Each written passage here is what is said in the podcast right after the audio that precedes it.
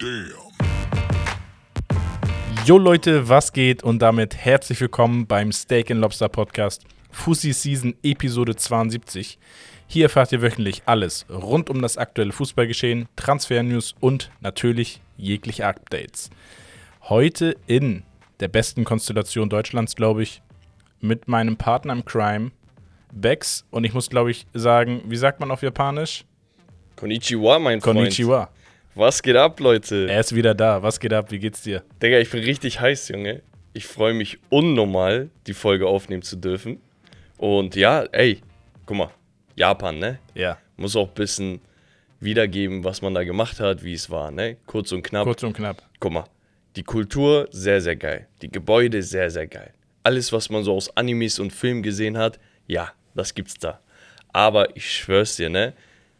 So eine Menschen habe ich selten in meinem Leben gesehen. Und das als komplettes Volk, ne? Alle so ultra höflich, alle so danke bitte, danke bitte, danke bitte, die ganze Zeit. Ja. Dann sehr zuvorkommt, extrem hilfreich. Und das ist einfach so krass, das ist nicht irgendwie aufgezwungen, sondern es ist wirklich natürlich und dadurch ist es komplett ansteckend. Und nach zwei, drei Tagen, du denkst dir, Digga, ich will auch so sein. Und dann bist du auch so höflich, ne? Nicht, dass ich es nicht bin. Also, Normalerweise Aber- beleidigt Bex. nee, aber es ist einfach so geil gewesen, weil das zwingt dich nur irgendwie einfach ein besserer Mensch zu sein. So. Und das habe ich aus der Reise mitgenommen. Ja, sehr schön. Sehr Eine Sache ist auch noch passiert. Ähm, als ich da war, Japaner sind ja Baseball verrückt, Ja. gab es die, die Championship, Nationalmannschaften, Turnier so und so. Ja. Und da war Japan gegen Korea, was schon so ein Derby war und sonst was. Und dann ging es weiter, weiter, weiter, bis im Finale Japan gegen die USA angetreten ist. Japan führt, glaube ich, 2 zu 0 die Serie an. Dann kommt die USA 2-2 zurück und dann gewinnt Japan gegen die USA im Baseball Krank. mit ihrem Superstar Otani. Das ist so ein wirklich kranker Nationalheld und der wird, der gilt als einer der besten Spieler aller Zeiten, ne? Und der ist Japaner. Ah. Spielt auch in Amerika. Und ich war da auf dem Fischmarkt gerade. Auf einmal, ich höre so Leute drehen so durch. Ich denke so, hä, was ist los? Ich gucke, der geht da rein, macht so, ja, und so. Der andere klatscht so ab und so. Da haben die die USA geklatscht. Das war sehr, sehr geil. Also auch so ein bisschen Sportkontext. Und es gab ja auch die Länderspielpause. Ja. Da hat Japan gegen Uruguay gespielt. In Tokio. Geil. Und rate mal, welcher Dulli das verpasst hat, Digga. Bex. Ich gucke so auf die Dings, auf die Spiele, ne, auf Sofascore in der App. Und dann steht da Japan, äh, Uruguay. Ich denke, nein, Digga, sag mir nicht, das war auch noch in Tokio, weil wir waren genau in Tokio zu der Zeit. Ich klicke rauf, Digga. Das ist mir scheiße, Mann. Weil wer hat sogar ein Tor gemacht. Ah. Aber was soll's. Jetzt sind wir wieder da, Leute. Wir geben Vollgas. Es ist Ramadan. Hier nochmal ein Shoutout von mir an alle Muslime, die fasten und alle, die muslimische Freunde haben und das Ganze auch irgendwie pushen, unterstützen und so weiter. Und ja, ich würde sagen, Rommel, jumpen wir direkt rein in die Highlights der Woche. Yes, ich freue mich. Wir haben einiges zu besprechen. Äh, Wollen wir milde anfangen? Wir fangen vielleicht milde an. Die Bundesliga führt ein Concussion Protocol ein. Also auf Englisch heißt es so, die Bundesliga nennt es, glaube ich, Kopf Kopfverletzungsprotokoll. Digga, der Rommel benutzt natürlich das, äh, die Fachbegriffe Richtig. aus der NFL. wie wir es in, in der NFL, im Football, im American Football kennen. Äh, ja, gute Sache, finde ich gut. Ist vernünftig, macht Sinn und schützt äh, die Gesundheit der Spieler in der Zukunft. Ansonsten, was haben wir? Der erste FC Köln wird für zwei Jahre gesperrt von der FIFA, Transfers zu tätigen. Ja. Ähm, Leute, Riesenskandal oder nicht? Jetzt mal, jetzt mal ohne Spaß. So ein Verein wird für irgendeinen kleinen Scheißverstoß, wird zwei Jahre, also Digga, zwei Transferperioden, Ja. werden die bestraft für etwas, wo du sagst, Digga, die sind sowieso mit Ach und Krach konkurrenzfähig in der ersten Bundesliga. Ja. Natürlich, letztes Jahr sah es gut aus, dieses Jahr sieht man wieder das Gegenstück dazu.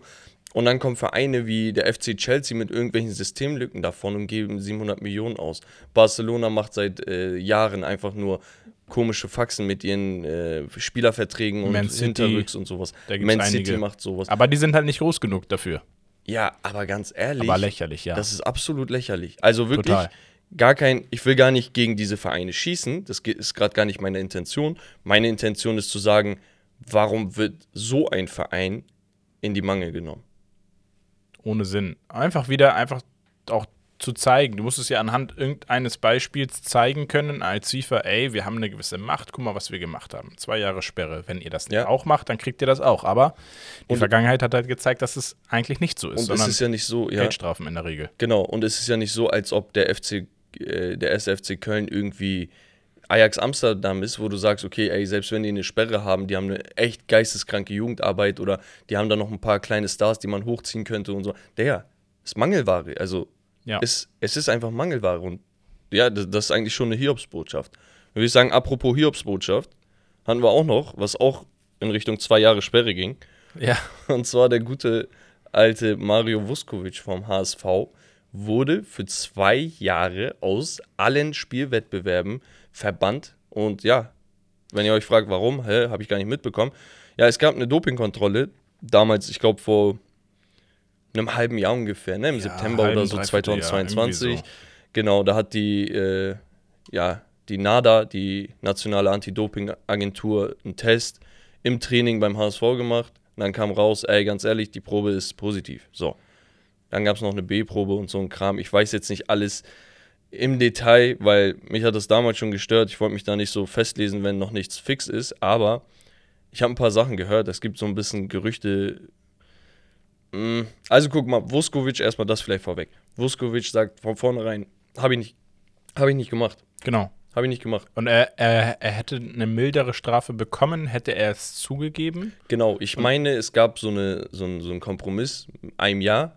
Genau. Und dann meinte er, ey, wenn ich die, das annehme, würde ich ja sagen, dass ich gedopt habe. ja, habe ich ja nicht. Habe ich ja nicht. Ja. So, und jetzt sagt ihr euch, hä?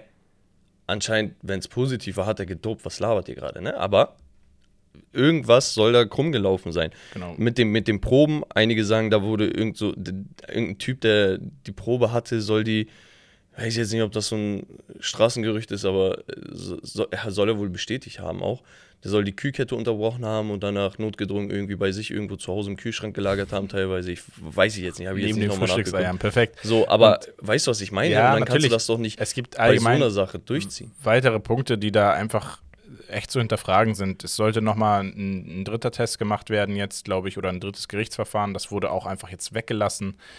Ähm, neutrale Gutachter haben bestätigt, dass es kein Doping gibt. Es gibt keinerlei Einstichwunden äh, am Körper, weil diese Art von Doping ist nur mit äh, Spritzen ähm, ja, dosierbar. Und ja, das sind so viele Fakten und Grundlagen, die einfach dagegen sprechen oder zumindest dahingehend äh, einfach sagen, naja, es ist nicht mehr nachweisbar, Mhm. normalerweise, dass äh, diese, diese Sperre einfach ja, ein, ein Desaster ist. Und ähm, es wird halt jetzt echt gegen den DFB geschossen, Mhm. weil gesagt wird, nur weil ihr intern vielleicht Fehler gemacht habt und nicht bereit seid, die zuzugeben und euer Gesicht wahren wollt, muss der Spieler, ein junger Spieler, talentierter Spieler, da jetzt für zwei Jahre drunter leiden, womit du ihm eventuell auch seine gesamte Karriere verbaust. Ja, also der Typ ist 21, hatte, glaube ich, teilweise einen Marktwert von 5 Millionen in der zweiten Bundesliga, damit unter den wertvollsten Spielern. Ja. Ist Kroate, hat auf jeden Fall dadurch Perspektive auf eine Nationalmannschaftskarriere. So, spielt mit dem HSV eine sehr, sehr gute Saison, ist Abwehrchef geworden. Also alles spricht eigentlich für ihn und auch für seine Karriere ne, und den Verlauf. Und hier habe ich es nochmal nachgelesen. Er und äh, Amici, die wurden an dem Trainingstag beide kontrolliert. So, der Ablauf soll ziemlich brisant gewesen sein. Ne? Obwohl es Vorgabe ist, gibt es für die zwei HSV-Profis zum Beispiel keine Erläuterung über den Testverlauf oder ihre Rechte. Okay, und das ist der erste Test, den Vuskovic macht. Jemals. Ja. Dopingtest. So, der Kroate wird auch nicht aufgefordert, ähm, äh, Fläschchen für die A- und B-Probe auszuwählen. Der Tester bestimmt diese. Vuskovic wird zudem nicht gebeten, selbst ein Testkit auszuwählen, ebenso wenig die Codenummer abzugleichen. Das heißt, normalerweise gehst du wohl hin und nimmst dir selber was. Da wurde ihm was gegeben. Okay, Ja. äh, man soll jetzt nicht mit Verschwörungstheorien kommen und sonst was, ne? aber es ist schon ein bisschen random.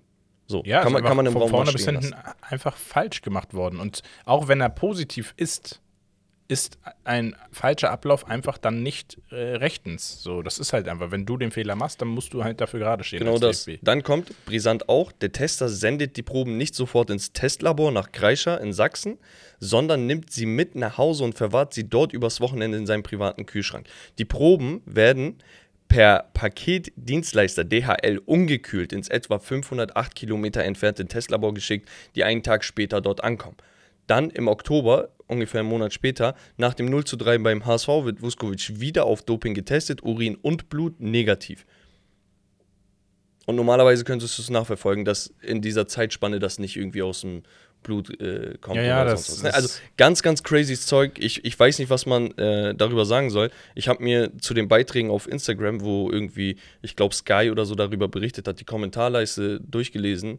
Und da waren die Leute auch so komplett perplex, meinten, das ist ein absoluter Skandal und sowas. Ne? Und normalerweise bei jeder HSV-Debatte ist so gefühlt halb Deutschland Ja. gegen uns. Ne? Aber Ja. da waren die Leute wirklich so auf, ey, was geht da ab? Ja, das kann nicht sein, genau. Ansonsten, nächstes Highlight der Woche. Nils Petersen beendet seine Profikarriere. Ich glaube, in der Saison sogar schon. Das heißt, Ja. er ist nicht mehr verfügbar. Ich glaube, einer der besten Bundesliga-Joker aller Zeiten. Wenn nicht sogar der beste, glaube ich. Ja, also äh, hat, hatte auf jeden Fall einen Stretch, wo er wirklich ein Edeljoker war. Ja. Bei Freiburg hat er auch ziemlich geliefert. Ja, ein sehr sympathischer Junge. Ähm, Ab- und apropos Profikarriere beendet und sowas, ne? Ihr hattet ja so einen Özil-Take gemacht. ja, Ähm, dazu vielleicht noch, ich als Fener-Fan, ne? Also Özil war immer so eine Art Idol, hat man gefeiert und sonst was. Dann kommt er tatsächlich zu dem Verein und so war geil. Was mich extrem gestört hat, ist so im Nachhinein, die haben nicht einen Post über ihn gemacht. ja, schade, ne? Und, und deswegen, ich, ich finde es so traurig. Ne? Natürlich, Nils Petersen ist nicht in derselben äh, Stratosphäre so mit, mit solchen Namen, aber man muss ein bisschen realisieren, was man so vor Augen hat. Ne? Und das sind Spieler, klar, nicht der absolute Superstar und dies und das, aber die haben für den einen oder anderen Wow-Effekt mal gesorgt, so weißt du? Und diese auf Spieler jeden Fall gilt es auf jeden Fall zu appreciaten. Ja, ist auf jeden Fall eine Identitätsperson vom SC Freiburg. Auf jeden Muss man Fall. einfach so sagen. Und, und, und so in der Retrospektive, ne, kann man auch nachvollziehen, wenn man sagt, ey, ganz ehrlich, Nils Petersen war vielleicht einer der ersten Spieler, die Freiburg so ein bisschen nach oben gepusht haben.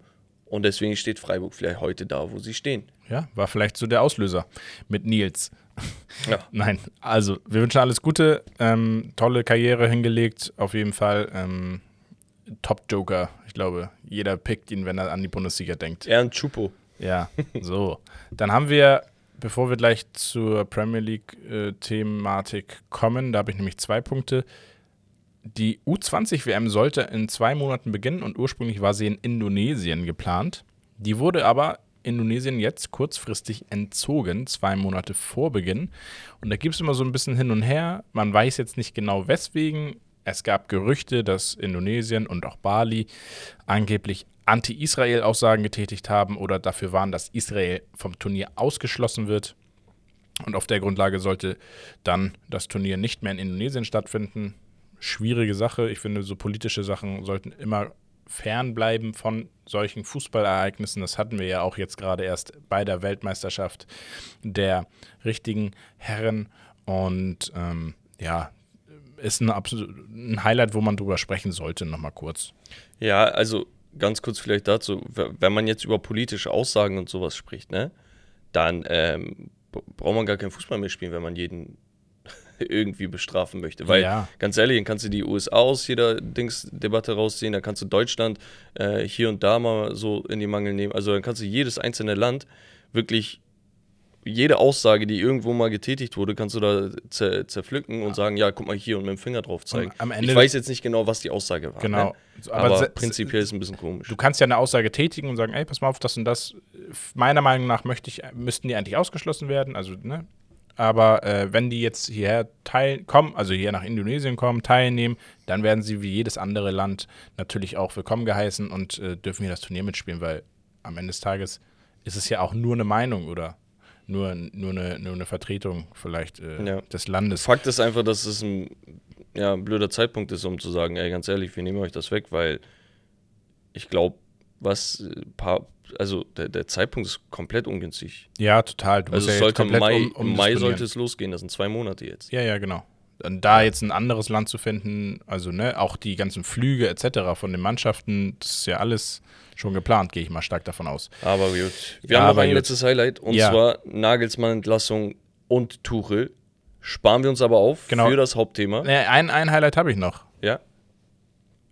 Sir Alex Ferguson und Arsene Wenger werden in die Hall of Fame der Premier League berufen. Jawohl. Also auch eine Menge Spieler gerade aktuell, die so in der Debatte sind, in die Hall of Fame Es aufgenommen gibt zu werden. Nominierte, der, also von den Fans gibt es Nominierte. Genau, also so, ich glaube Gary Neville, Michael Owen, so eine Sache. Ne? Carrick, Carrick Ashley Cole, Co. Ferdinand, Terry, Yaya Touré, Czech Genau.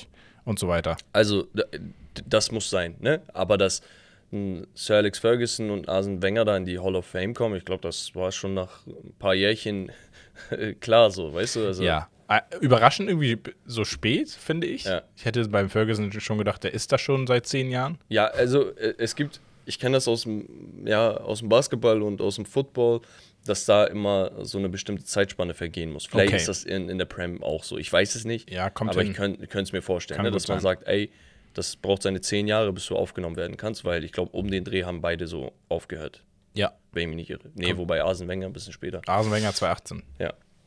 glaube ich. I don't know. Ja, auf jeden Fall verdient und äh, willkommen in der Hall of Fame. Kennst du so willkommen, als wäre ich selber in der Hall of Fame? So. Bin Warum ich. nicht eines Tages in der. Fußball-Podcast Hall of Fame-Reihe da? Wir hatten Länderspielpause. Es war Zeit für EM-Qualifikation und Freundschaftsspiele. Herb und Wes waren live in Köln gegen Belgien als Beispiel. Ey, ganz ehrlich, was ist da passiert? Also jetzt nicht Deutschlandspiel, ja, ja, normal. Die- die- Erstens, sie haben Kimmich und De Bruyne mitgenommen, ne? Wahnsinn, sehr, sehr geil, Jungs. ja, Ich wünschte, ich wäre dabei gewesen. Aber was mit der Datei passiert? Man- die wollten doch, man die, weiß nicht. Die wollten doch Dings machen. Ein, ein, ein, ein Vlog. ja. Und dann beim Schneiden merkt Herb, Digga, die Datei fehlt. Sechs Minuten hatten die oder so. Ja. Er Aber meint, aus den sechs. Minuten kann ich jetzt einen zwei Minuten Vlog machen, aber ist auch nicht das Wahre. Nee. Aber ja, hatten wir auf jeden Fall vor, deswegen, ähm, ja, mal schauen, was so demnächst geht, ne, mit so Live-Events und so.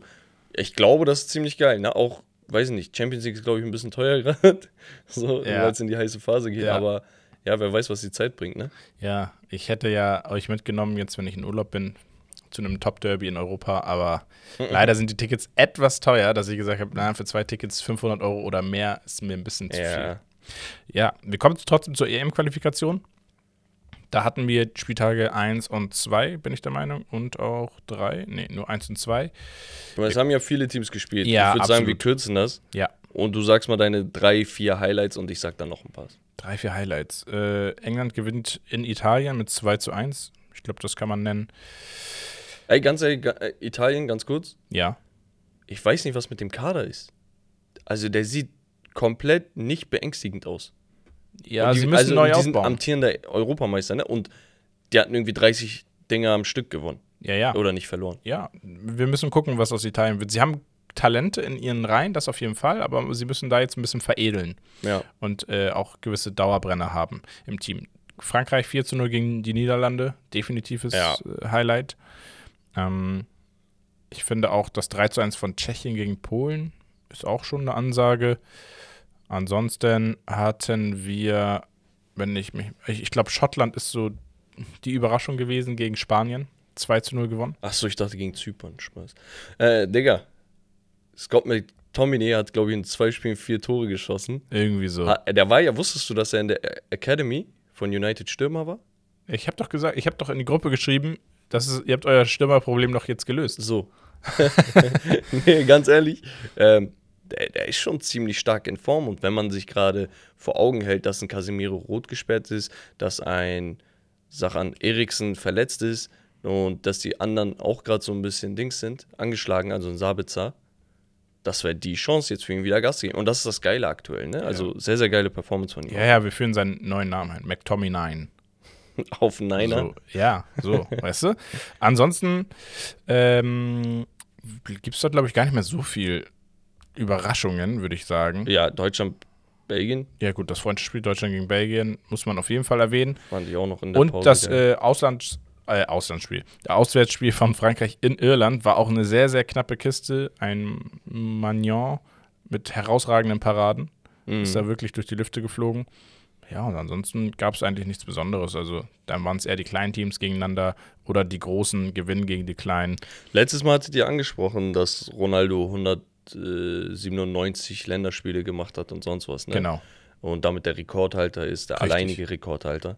Dazu vielleicht noch, also der Typ ist sowas von verrückt. was, was der geleistet hat und was er immer noch imstande ist zu leisten. Ne? Also Ja. natürlich ist er gerade ein wenig von der ja, Weltbühne entfernt, sage ich mal. Ne? Ja, ja. Einfach den Umständen entsprechend, dass er in Arabien kickt und nicht in Europa.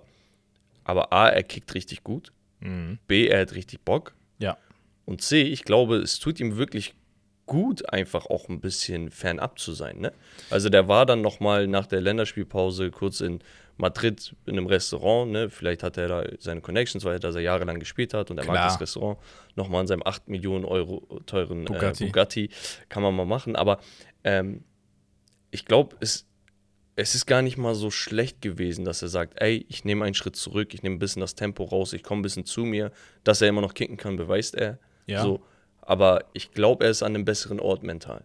Ja, er, ich glaube, er hat selber, er hat, glaube ich, auch gesagt, selber erkannt, dass er eine schwere Phase jetzt hatte oder eine Phase, wo Genau. er auch sich von Menschen getrennt hat, was irgendwie wichtig war für ihn jetzt nochmal, um sich jetzt wieder voll zu fokussieren. Und ähm, was man vielleicht noch sagen muss, es ist ja trotzdem unfassbar, was für ein Impact dieser Mensch an sich als Charakter hat.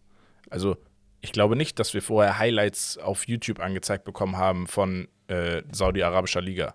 Und Oh, die Aufrufe haben in ja. Höhe von einer halben Million oder sonst was. Ja. Also ein Spieler kann für so eine mediale Aufmerksamkeit auch selbst in Saudi-Arabien sorgen, das ist unfassbar. Digga, das ist jetzt ein bisschen das, ein anderes Thema, ne? Aber es ist voll traurig, dass einige einfach den Moment nicht genießen, dass wir einen Cristiano oder einen Messi hatten und auch so viele andere Stars, ne? Weil sie einfach zu sehr Fan von einer Sache sind und zu sehr Hate gegenüber der anderen haben, ne? Ja. Und ich habe gestern mit einem Kollegen geredet, so über, keine Ahnung, alte Zeiten, Ronaldinho und sonst was, ne? dass die Menschen, die jetzt aufwachsen und auch ein großer Teil unserer Zuhörerschaft, dass die niemals im Leben nachvollziehen können, wie viel Freude ein Ronaldinho den Zuschauern bereitet hat, mit seiner Art, Fußball zu spielen, weil er immer ein Lächeln im Gesicht hatte. Ja. Und die neuere Generation, die wächst mit einem Ronaldo auf, der damals vielleicht mit 34 bei ähm, Juve gekickt hat, nicht mehr an die großen Erfolge so, wie sagt man, äh, Anknüpfen konnte. anknüpfen konnte. Und die werden vielleicht gar nicht nachvollziehen, was das für ein Typ war. Auch, auch zwischenmenschlich, ne? was die Leute von ihm denken, wie sie über ihn reden, was sie über ihn sagen. Also Ja, ir irgendwo ist es Teil des Spiels. So, ne? Ein bisschen ja definitiv. grad Also wir geworden, sehen aber es wir sehen's man ja muss das einfach wirklich wertschätzen. Was auch so diese mediale Entwicklung äh, angeht, ne, das spielt natürlich auch eine Riesenrolle. Auch gerade dann dieses vielleicht nicht genießen, sondern immer nur seinen Spieler im Auge zu haben Genau. und den anderen schlecht zu reden. Das ist ja auch hochgepusht von den Medien. Ähm, was auf jeden Fall toll ist, dass die jungen Zuhörer und die jungen Fußballfans geiles Videomaterial haben von diesen Spielern. Das hatten wir halt nicht von den Spielern, wovon unsere Eltern erzählt haben, als Beispiel. Ähm, das haben, hätten wir uns, glaube ich, ein bisschen gewünscht, ne? Also so ein Maradona etc., da so ein bisschen mehr äh, Bild- und Ja, Videomaterial. Oder, oder auch so einfach mal die Persönlichkeit kennenzulernen, weil stell dir vor, Maradona hätte jetzt hier ein Selfie geteilt, wo er bei Nusret ist, Digga. Also auch Ja, den, da würdest gut. du checken, ah, okay, das ist so ein Typ, der ist. Man munkelt, er war gut mit Christoph Daum. Ja. ja, aber ja, ja, egal. Braucht man, braucht man Ja, nicht länger wir, wir, wir schweifen ab.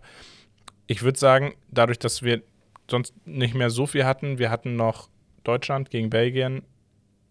Lothar Matthäus hat es gesagt, die schlechtesten 30 Minuten, die ich jemals gesehen habe von der DFB. Aber Digga, Lothar Matthäus, echt, also Lothar, wenn du irgendwann mal Bock hast auf den Steak and Lobster Podcast, kannst du gerne kommen, Digga. Du sorgst auf jeden Fall für Schlagzeilen mit deinen, mit deinen Takes.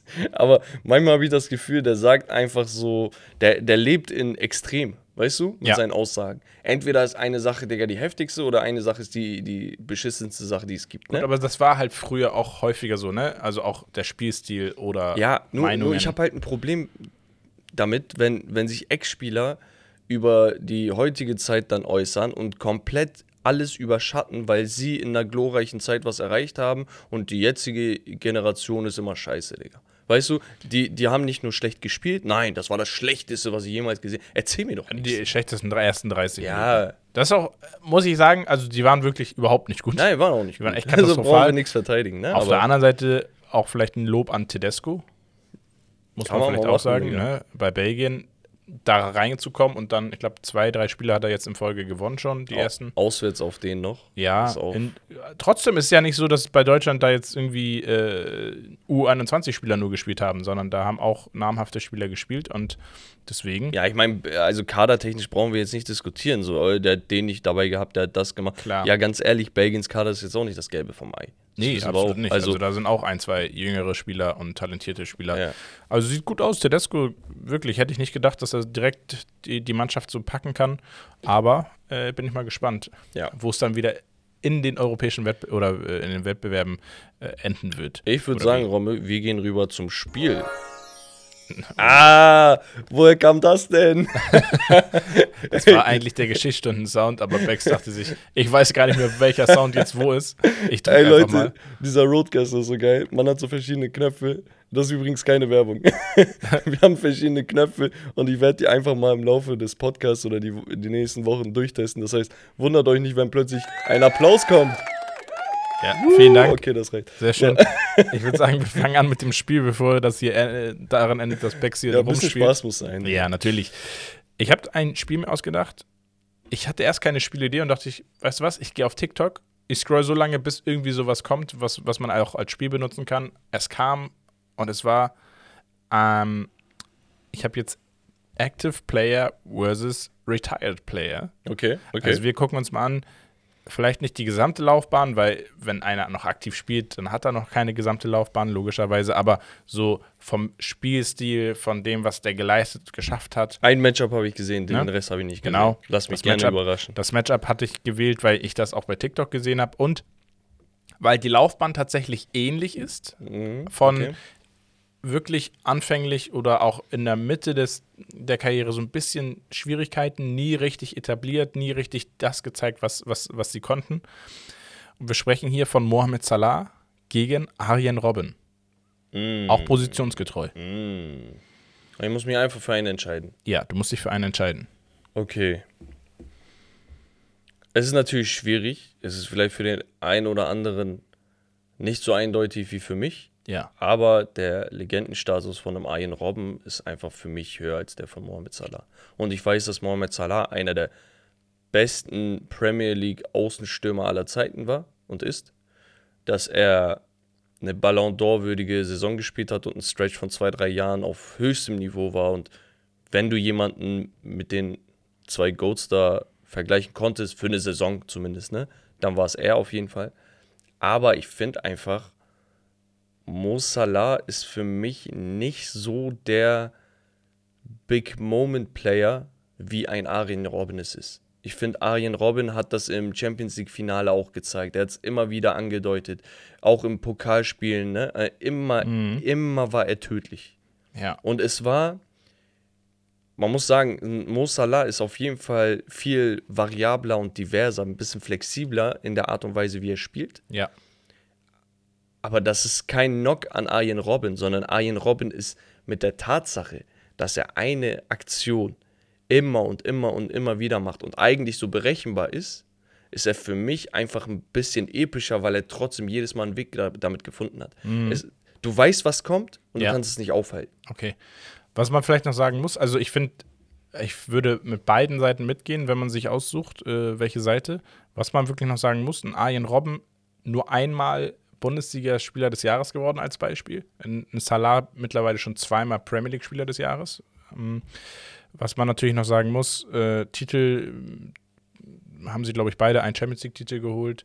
Haben ja, wie gesagt, auch von der Laufbahn es eher schwierig gehabt mit Chelsea. Äh, Das ist auch geil, wie und sie so das und so umgekrempelt haben, bin ehrlich. und ähm, ein Salah, glaube ich, dadurch, dass er noch aktiv ist und dass man noch nicht so zurückblickt auf ihn, das ist nämlich die Schwierigkeit hier bei aktiven Spielern, weiß man noch nicht so sehr die Zeiten zu schätzen wie bei einem Arjen Robben rückblickend, Ja, nicht? ja, normal. Aber für, für mich war einfach auch, vielleicht, vielleicht ist der, der Kontext wichtig, ne? Ja, ja, natürlich. Ähm, für, für mich war einfach dieses Robberie-Ding, das, die, die Leute verstehen auch das manchmal nicht.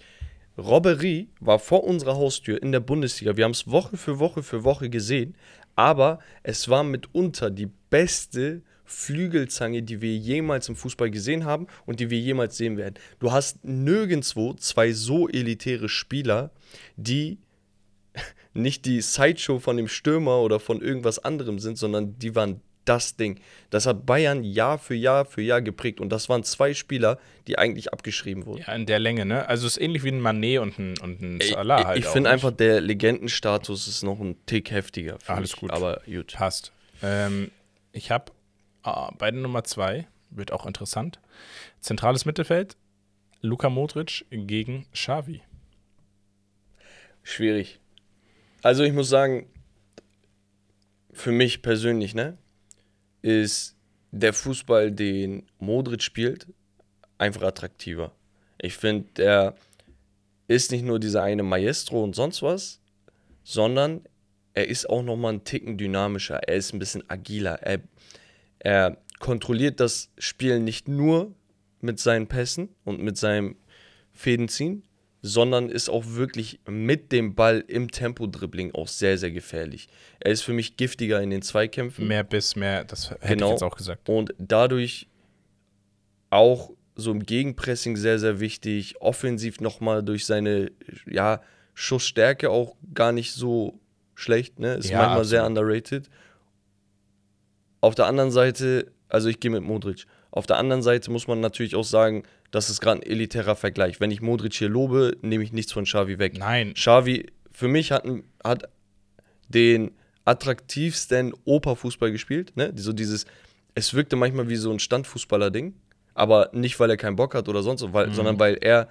Es kann. einfach genau wusste, welchen Aufwand er an den Tag legen musste in den einzelnen in Situationen. den einzelnen Situationen, um jetzt durch diese drei Spieler zu kommen. Um den Ball dann nochmal zwischen die beiden Innen- und Außenverteidiger, was auch immer, durchzuspielen und Assist zu machen aus 30 Metern Entfernung. Also er, er hat einfach das Spiel perfekt gelesen. ja. Aber für mich persönlich einfach Modric. Also ich finde Iniesta auch besser als Xavi, einfach aus denselben Ar Ja. Argumenten. Und ich, ich habe immer die Diskussion im Kopf, Iniesta oder Modric. Ja, Also aber da- da, Iniesta spielt noch. Ja, ja. Deswegen. Aber da reihe ich halt einen Xavi eher so in die Kategorie Pirlo, Paul Scholes. Die Diskussion hatten wir auch schon Ja. mal so, ne? Aber das ist so das Ding. Okay, bin ich bei dir. Dann habe ich den dritten und vorletzten Vergleich Mhm. und ich habe diese beiden verglichen. Ich finde den aktiven Spieler sehr schwer zu vergleichen mit einer Person im, im, im Weltfußball. Ähm, habe schon letztes Mal meine Meinung zu ihm gesagt, so ein bisschen. Sie haben aber eine Gemeinsamkeit, die sie teilen, und zwar haben sie beide nie einen Champions League-Titel gewonnen. Okay. Wir sprechen hier über Slatan Ibrahimovic gegen Rüd van Nistelrooy. Ui. Sehr erfolgreiche und äh, heftige Stürmer. Ich Letztens glaub, Van Nistelrooy, glaube ich, drei oder viermal Champions League Torschützenkönig gewesen, als Beispiel. In England Titel gewonnen, in Holland Titel gewonnen. Achso, es gab übrigens letztens die. Schlagzeile. Äh, Rüd van Nistelrooy sagt im Interview, der Wechsel zum HSV war mein größter Fehler. Aber das war eher bezogen auch auf die Familie. Ja, ja, normal. Ähm, ja, sehr, sehr schwierig. Also, Rüd van Nistelrooy hatte, glaube ich, eine intensivere oder eine prägendere Stretch als Zlatan, hätte ich fast gesagt, aber Zlatan war auch schon bei Inter äh, krank. Also, Also man muss, genau, Ah, nee, ma, nee man, man, man, man muss mit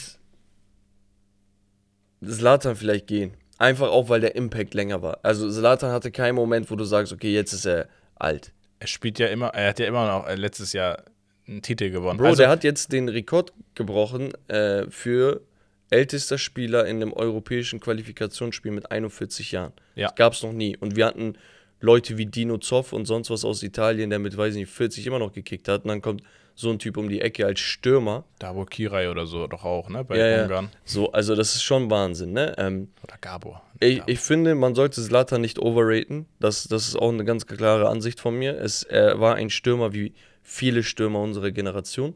Also, wir können da auch über Drogba, Shevchenko, Rooney und Co. reden. Die sind alle da drin und dann gibt es dann noch diese ganzen äh, Adrianos, ne? Also rein vom Talent her. Ja, ich glaube, Aber er ist schon ein geiler Typ. Also- Also, ich gehe mit Ibra. ja, finde ich auch in Ordnung.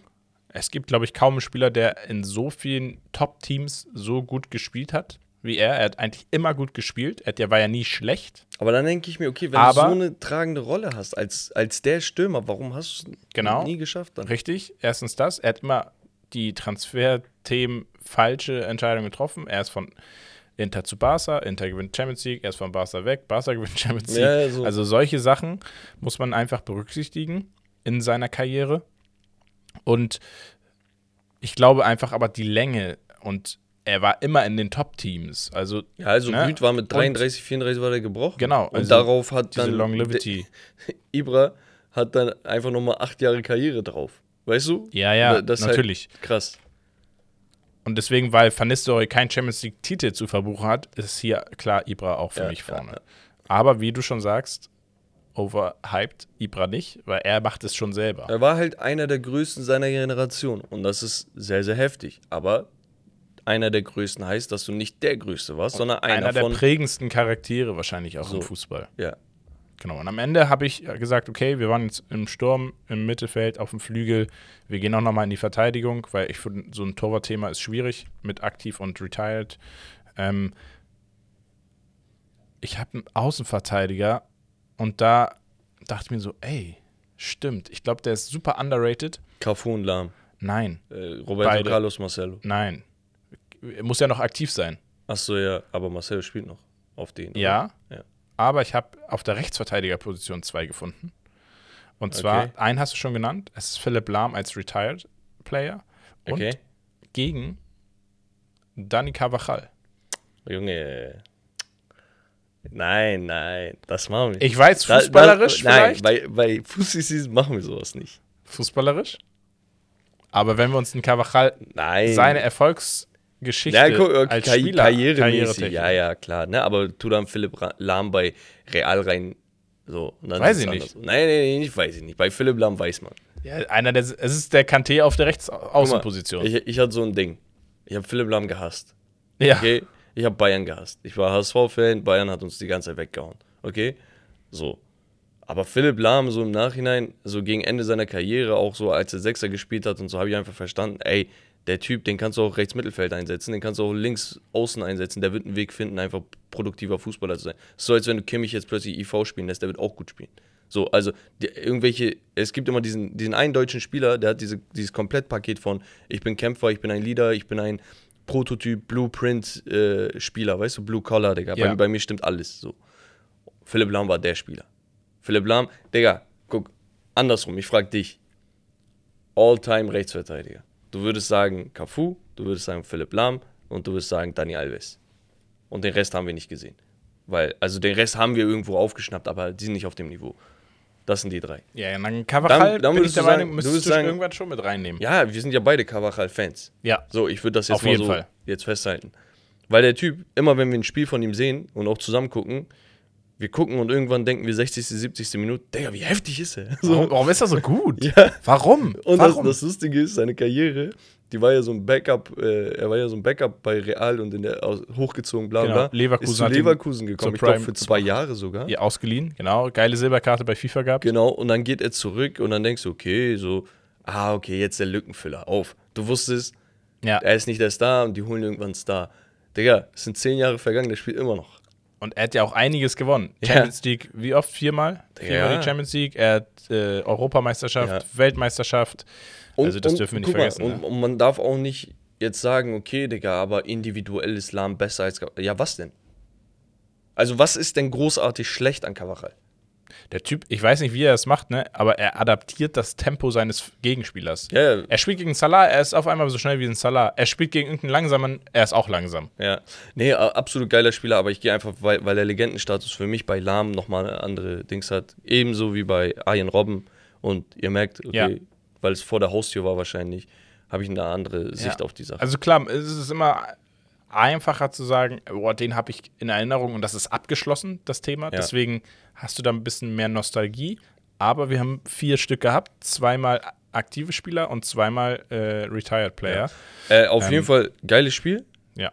Leute, nicht böse nehmen. Ich werde hier einfach überrannt mit so einem Take und muss darauf reagieren. Ich habe keine Statistik vor mir. Ich habe keinen, ja, der hat aber diese Titel und der hat diese Torquote. Ja, normal. Wenn wir das jetzt zerlegen würden, könnte man was anderes sagen. Ich sage nur spontan, wie ich es empfinde. Ja, so, aus ne? Bauch. Darum aber geht's ja, aber ich denke, es ist auch gut Wir wollen ja auch begründet, Diskussionen damit entfachen, Ja. ein wenig. Ja? ne? Ich würde sagen, Rommel, wir machen weiter Spaß.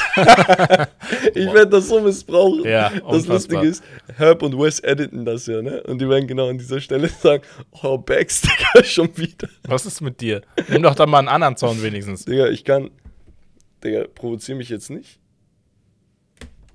Sonst hast du gleich ein Problem. Sonst hast du gleich, gleich ein Problem. Ich kann es nicht mal aussprechen, weil ich lachen muss. So. Warte, ist das jetzt weg? Hallo, hallo? Okay, Ja. gut. Hauptthema Rommel. Oh, wow. Unser Hauptthema.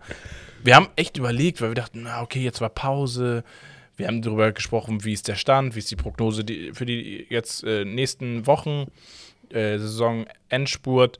Aber es gibt ein Hauptthema, das muss einfach rein, weil es vor der Haustür steht und es ist wirklich mal seit Jahren wieder äh, ein richtig geiles Thema, um drüber zu sprechen. Wir gehen nicht zu tief in die Materie, sondern wir versuchen ein bisschen in, in, in dem aktuellen Jahr und im aktuellen Szenario so ein bisschen hängen zu bleiben und uns das anzugucken.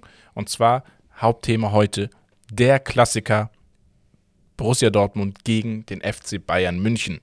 Ja, der FC Bayern dominiert wie keine andere europäische Mannschaft die heimische Liga seit mittlerweile zehn Jahren am Stück.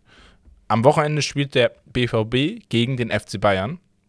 Der Klassiker mit einer Spannung wie zuletzt 2018, 2019 und davor war es dann, als Dortmund Meister wurde, mal wieder spannend, weil 2018, 2019 der FC Bayern mit zwei Punkten Vorsprung nur vom BVB deutscher Meister wurde. Ja. Der BVB kann mit einem Sieg gegen den FC Bayern seinen Vorsprung auf vier Punkte ausbauen. Jetzt ist aber die Frage, schaffen sie es? Was muss passieren? Und würden diese vier Punkte reichen, sollten sie dieses Spiel tatsächlich gewinnen? Das heißt, wir schauen uns das Duell mal genauer an und fangen vielleicht an, einfach, dass wir mal sagen, okay, unabhängig jetzt von diesem Spiel, weil wenn der FC Bayern gewinnt, haben sie zwei Punkte Vorsprung. Wenn sie unentschieden spielen, hat Dortmund zwei Punkte Vorsprung. Wenn Dortmund gewinnt, sind es vier Punkte Vorsprung. Das heißt, sie bleiben so oder Dran. so beieinander. Ja. Also ist es entscheidend vielleicht, wie sieht denn das Restprogramm aus als erstes? Ja, und dann können wir uns äh, beim BVB mal anschauen. Der BVB hat nach FC Bayern direkt Union Berlin ähm, äh, zu Gast bei sich zu Hause. Danach kommt der VfB Stuttgart, Eintracht Frankfurt, VfL Bochum, VfL Wolfsburg, Gladbach, Augsburg, Mainz am letzten Spieltag. Ja? Bei den Bayern können wir sagen, kommt nach Borussia Dortmund, der SC Freiburg, Hoffenheim, Mainz, Hertha, Bremen, Schalke, Leipzig am vorletzten Spieltag und der 1. FC Köln am letzten Spieltag. Ja. Wenn ich ehrlich bin, also so richtig schwer oder leichter hat es keiner von beiden. Nee, es, ist, es sieht ziemlich ausgeglichen aus. Ja, also, ähm, Tabelle hast du angesprochen. Ich würde dazu vielleicht erstmal was sagen. Ja. Und zwar, ähm, ja, Dortmund ist gerade aktuell in sehr, sehr guter Form. Ne? Also wenn man mal die Champions League-Partie gegen Chelsea rauslässt, ne, sind sie komplett in der heimischen Liga seit äh, Beginn des, des Jahres ungeschlagen. 5-1 gegen, ah nee, sorry, äh, 4-3 gegen Augsburg, äh, gegen Mainz hat man gewonnen, gegen Leverkusen, gegen Freiburg ein 5 zu 1, ne? Das ist auch nochmal Ja. eine Hausnummer. Und ja, Bremen, Hertha 4-1 weggehauen, so eine Sache. Zuletzt ein 6-1 gegen Köln. Unentschieden im Derby gegen Schalke, das ist vielleicht auch nochmal so ein emotionales Spiel gewesen, Mhm. aber per se lassen sie gerade nichts liegen. Und das war vielleicht auch der Grund dafür, dass Bayern, und dazu möchte ich eigentlich noch was sagen, sich irgendwie in der misslichen Lage befunden hat, dass sie gesagt haben, ey, irgendwas läuft gerade schief. Warum? Wir gucken auf die Tabelle und wir sind nicht Erster. Und das ist scheinbar in, in München Grund genug, um den, den jüngsten Trainer in der Geschichte des Vereins und ein sehr ambitionierter, junger, talentierter Trainer mit viel Potenzial, um den einfach mal ebenso vor die Tür zu setzen. Hinterrücks.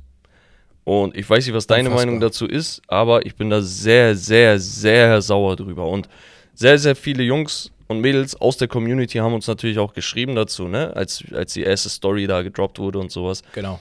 Und gefühlt 90 Prozent, also wirklich jeder jeder, äh, gefühlt jeder Bayern-Fan war einfach geschockt von der Entscheidung.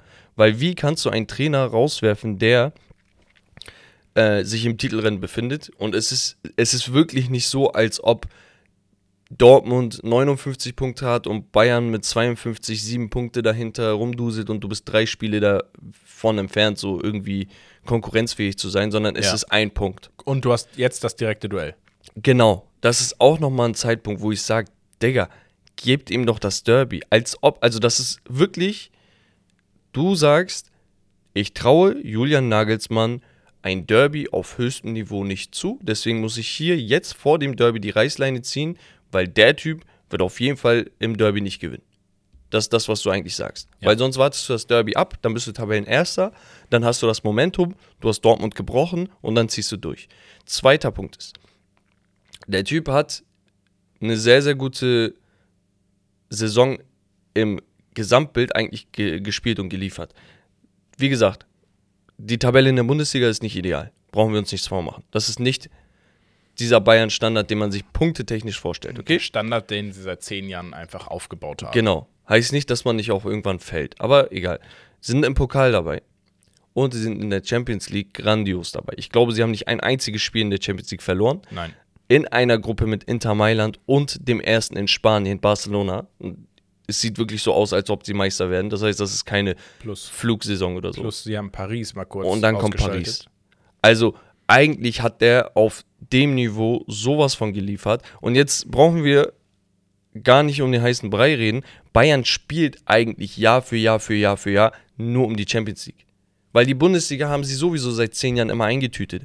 Das ist genauso wie, wie bei Paris. Ich habe mich gestern, vorgestern gefragt, ey, ganz ehrlich, das war, als ich die Folge vom letzten Mal gehört habe, als ihr über Paris geredet habt und so über Neymar und Co., wie geil die Saison war, ne? Ich dachte mir, ey, das ist eigentlich voll irrelevant. Für die ist, ist das Ja. Jahr gelaufen. Ja. Also, ey, ich, ich kick jetzt nur noch zwei, drei Monate und warte, bis das zu Ende ist, weil, ja, Meister, ja geil, aber ich spiele ja die ganze Saison nur um Champions League zu spielen.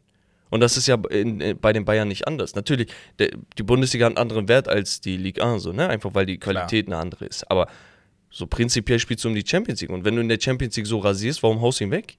Er hat sich ja nicht blamiert. Dann kommt die andere Tatsache, wenn wir uns die Tabelle nochmal anschauen. Die haben aktuell in 25 Spielen 72 Tore und 27 Gegentore geschossen. Richtig. Das ist ein Toreschnitt von 2,8 Toren. Mit ohne Stürmer. Okay? Mhm. Choupo-Moting macht einen überragenden Job. Aber wir wissen, du hast gerade einfach mal den besten Bundesliga-Torschützen aller Zeiten verloren. Du holst seinen Star-Ersatz äh, in, in Mané, Sadio Mané, der verletzt sich. Du spielst mit Choupo-Moting notgedrungen, der ist jetzt auch weg, okay? Verletzt. Kommen wir auch gleich noch zu. Ich habe das mal nachgeschaut. Bayern München, die meisten Tore, die sie jemals geschossen haben, war die 1971-72 Saison mit 101 Tor. In der Spielzeit 19, äh, 19 und 20 haben die Münchner 100 Tore geschossen. Okay? Aktuell mit dem, Punkte, äh, mit dem Toreschnitt würden sie auf 109 Tore kommen. Es ist nicht so, als ob Bayern gerade komplett am Arsch ist. Es ist nicht so, als ob man jetzt Julian Nagelsmann kurz vor so einem Derby mitten in der Saison hinterrücks rausschmeißen muss. Vor allem, Thomas Tuchel kam nächsten Tag, zack. Es gab direkt, er wurde gefeuert, Thomas Tuchel kommt. Digga, die haben, Thomas Tuchel verhandelst du nicht in 20 Minuten nach der Kündigung von dem einen, sondern da hast du eine Woche, zwei, drei, vier Wochen vorher mit dem Kontakt aufgenommen und gefragt, ey, wie sieht's aus? Ja, das haben sie auch so kommuniziert, dass sie gesagt haben, nachdem es klar war, dass Tuchel kommt, also ne, dann waren wir auch so fair und, um, und haben Ist es fair, direkt Digga? Nagelsmann Bescheid gesagt. Naja, ist es fair, wenn du sagst, ey, wir reden jetzt mal mit Tuchel, ne, übrigens. Also Ja, irgendwie, irgendwie es musst du den, das ist das Business, also alles andere wäre noch schlimmer, Meinung, Meinung, meiner Meinung nach gewesen, hättest du ihn jetzt rausgeschmissen und hättest nicht direkt die Lösung parat. Du musst sie parat haben. Das vielleicht dazu.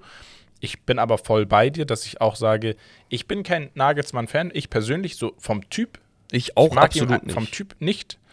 Aber das, was er leistet in seinem Alter, wie Feuer und Flamme er ist, der Trainer, der jetzt bei Bayern ist, und zwar Tuchel. Ja, da gibt es auch Connections, ähm, ne, ehemaliger Spieler und Trainer gewesen voneinander. Ähm, aber Nagelsmann ist ein Typ Tuchel. Also du holst da jetzt keinen neuen Typ rein. Du holst da jetzt nicht neues Leben in dem Sinne rein. Du wirst Ja. vielleicht ein, zwei Spieler, die nicht so performt haben, besser performen lassen, dadurch, dass du sie besser erreichst, dadurch, dass sie auf deiner Ebene besser äh, kommunikativ mit dir umgehen können.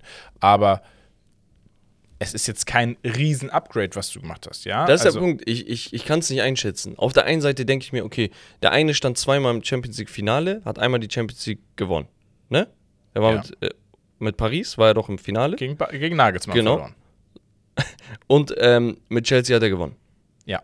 So. Und dann denke ich mir, okay. Ge er, hat, er hat mehr Erfahrung. Er hat mehr aufzubieten oder anzubieten. Okay? Aber auf der anderen Seite denke ich mir, ja, der Typ ist kommunikativ schwierig, hat immer nach drei, vier Jahren Probleme gehabt, hat ein extremes Ego-Problem, wenn es um seine Starspieler geht Ja. ähm, spricht zwar die deutsche Sprache und dies und das, ne? Das sind alles Vorteile. Also gar keine Frage, er ist ein sehr, sehr guter Kandidat und ich bin mir sicher, dass er mit seinem taktischen Intellekt ne, wirklich dem Bayern sehr, sehr viel geben kann.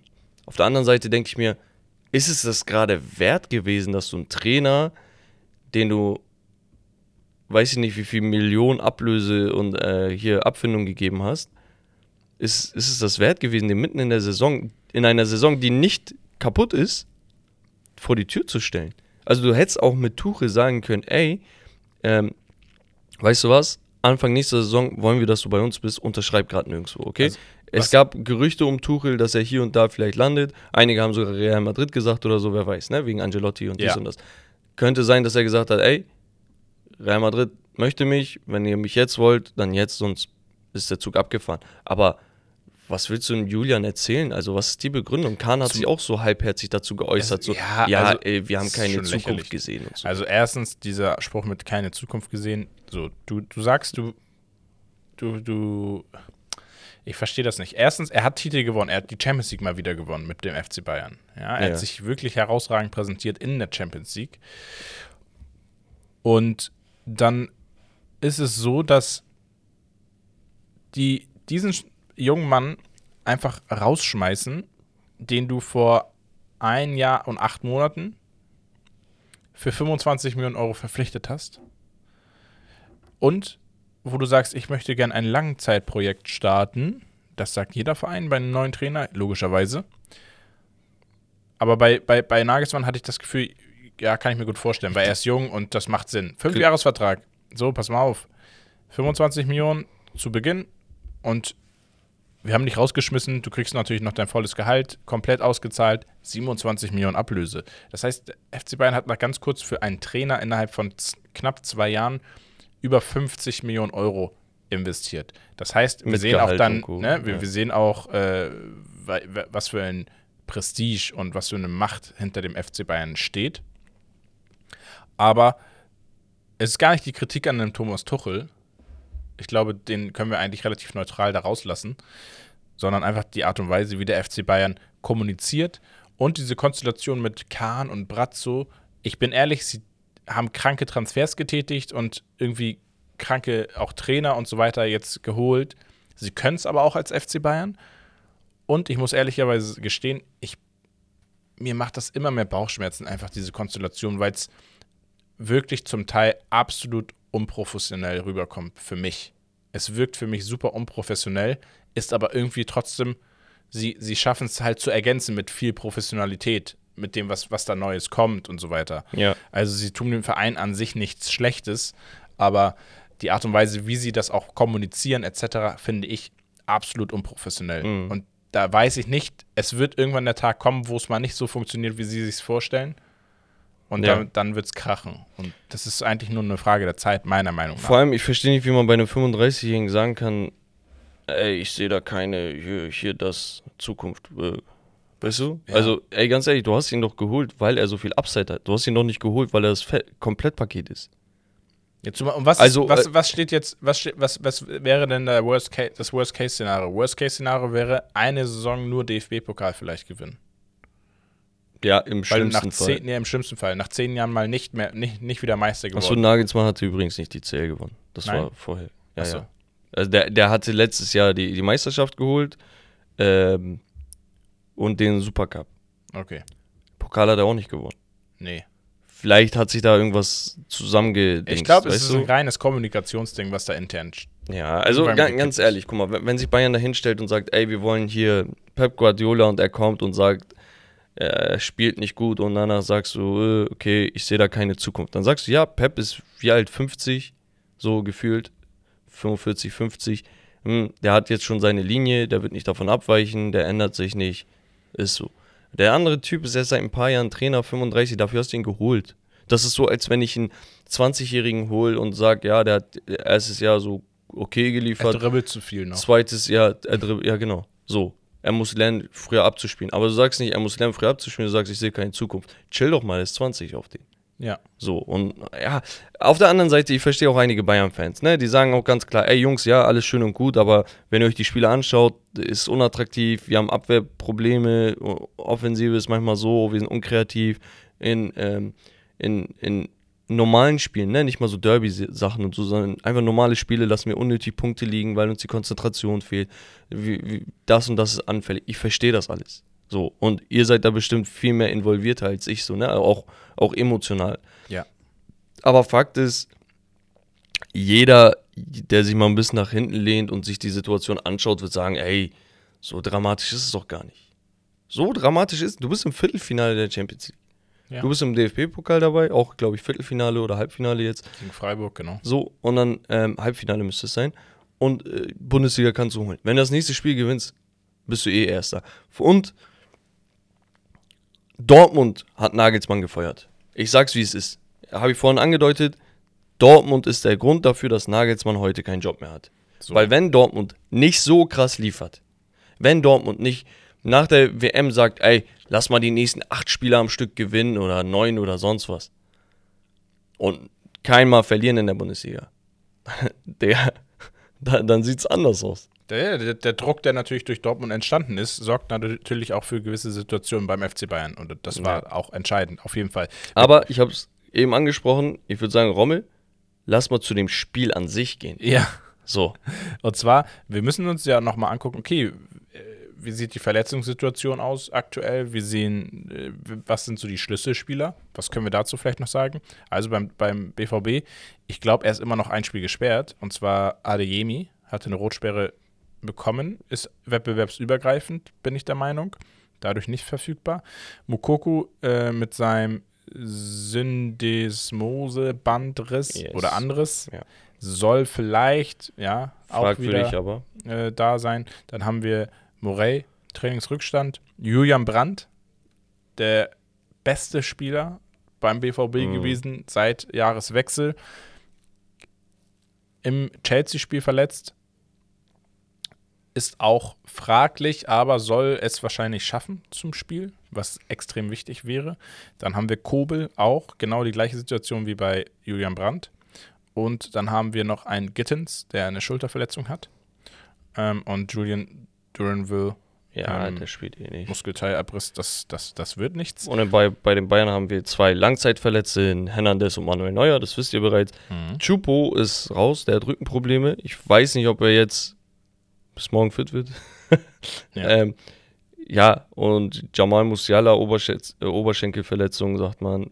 Matis Tell ist, glaube ich, auch komplett raus. Ja. Ähm, ja, heißt, wir haben eigentlich Teams, denen auf jeden Fall Minimum zwei bis drei wichtige Spieler fehlen, davon zwei wirkliche Leistungsträger. Ja. Das heißt, für mich eigentlich, okay, welches Team ist denn breiter aufgestellt?